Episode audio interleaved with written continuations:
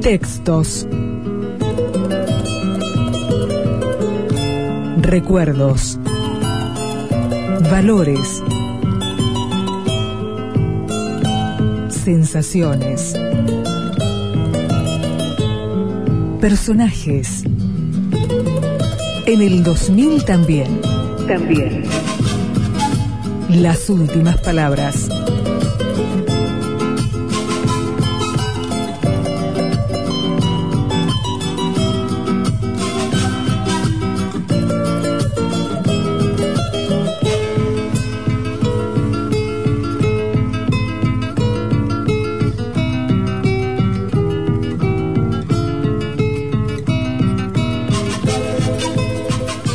Charles Foster Kane construía un imperio, pero en el momento de morir decía una palabra, Rosewood, que ponía en funcionamiento una maquinaria inquisidora hacia su pasado, sus actos, su vida.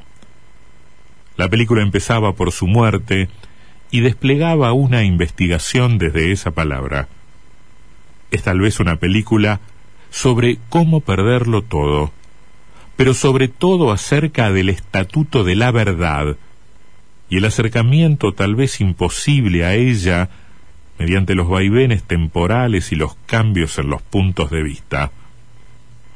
A no creerse que la vida contada en el ciudadano se resuelve simplemente con la clave del trineo de la niñez, porque el énfasis en esa última palabra de un moribundo tal vez sea una soberbia humorada de Wells, que sabía distraer mientras contaba otra cosa. La autoconstrucción mítica de un self-made man, lo inacible de una vida, la meditación acerca de cómo se construyen las historias y la historia.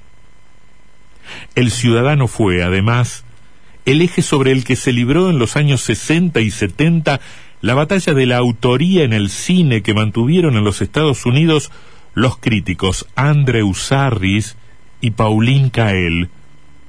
Esta última puso en duda la total autoría del film por parte de Orson Welles, haciendo hincapié, entre otras cosas, en los aportes del co-guionista Herman Mankiewicz y del director de fotografía Greg Toland, es muy conocido el final de la crítica de Jorge Luis Borges sobre El Ciudadano, crítica titulada Un film abrumador, publicada en Sur en agosto de 1941.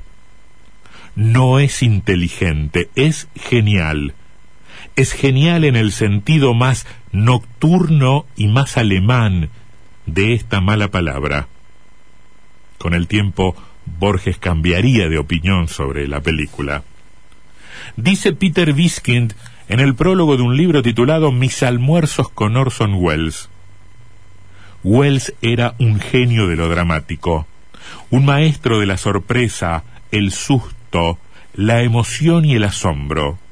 Y lo era mucho antes de que el cine recurriera a esos elementos con fines mucho menos loables pero era también un hábil miniaturista, capaz de trabajar un lienzo de pequeñas dimensiones con levedad y sutileza.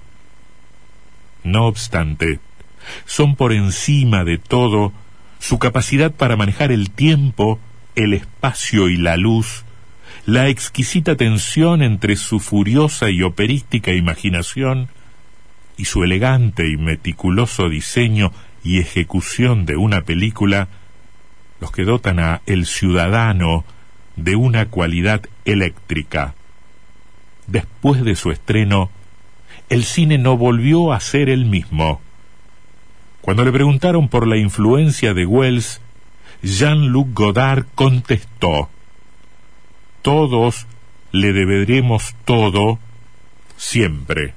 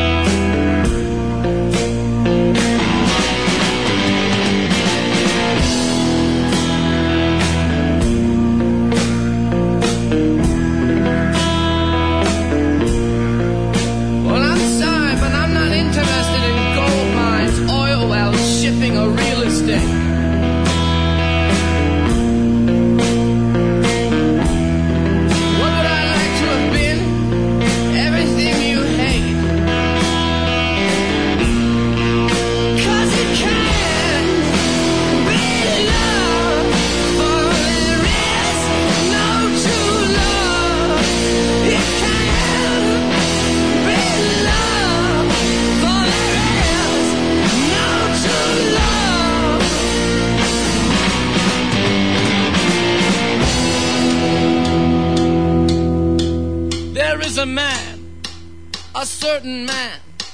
And for the poor, you may be sure that he'll do all he can. Who is this one? Whose favorite son? Just by his action has the traction magnets on the run. Who likes to smoke? Enjoys a joke and wouldn't get a bit upset if he were really broke. With wealth and fame, he's still the same. I'll bet you five you're not alive if you don't know his name.